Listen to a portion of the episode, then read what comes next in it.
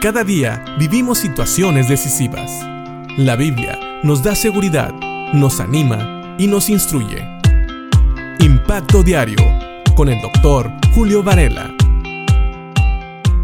Vimos anteriormente que en Santiago capítulo 1 versículos 2 y 3, Santiago nos habla de que el creyente va a ser probado en su fe para que Dios produzca en nosotros como sus hijos más constancia, perseverancia en la vida cristiana, perseverancia para vivir nuestra fe. Pero dice Santiago, sigue hablando acerca de esto, y en el versículo 4 del capítulo 1 de Santiago dice, mas tenga la paciencia su obra completa, para que seáis perfectos y cabales sin que os falte cosa alguna. ¿Qué quiere decir esto? Que Dios va a seguir trabajando en nuestra perseverancia y que esa perseverancia va a tener una obra completa en nuestras vidas. Esa perseverancia tiene que llegar a tener un efecto en cada uno de los hijos de Dios. ¿Para qué? Para que seamos perfectos. Esto quiere decir completos. No quiere decir que nunca vamos a cometer errores, sino que más bien delante de los ojos de Dios y como creyentes vamos a estar completos, vamos a tener todo lo que necesitamos para que no nos falte cosa alguna en el servicio al Señor.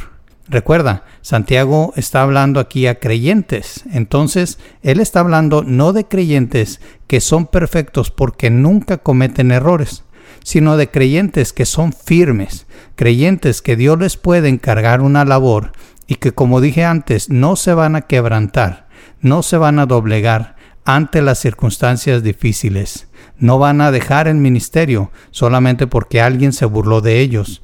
Esta perseverancia, esta paciencia o constancia, como la podemos traducir, va a producir creyentes que pueden ser confiados con la obra del Evangelio, con la obra de la palabra de Dios.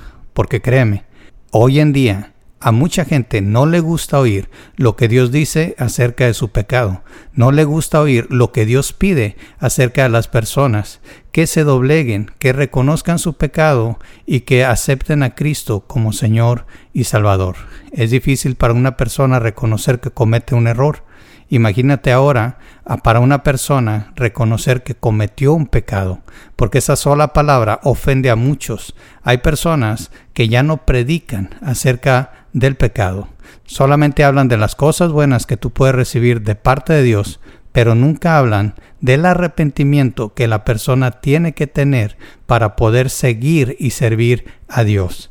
Así que esta perseverancia de la cual Santiago habla va a producir creyentes genuinos que son dignos y que pueden llevar y sobrellevar la obra que Dios les ha dejado. Hoy en día, hablar del Evangelio es algo que ofende a muchos, pero si ellos han seguido ofendiendo a Dios con sus vidas, ¿por qué no pueden oír algo que viene de la verdad, una verdad absoluta que es la palabra de Dios? Y si Dios dice que algo es pecado, entonces no les debe de ofender, les debería de avergonzar.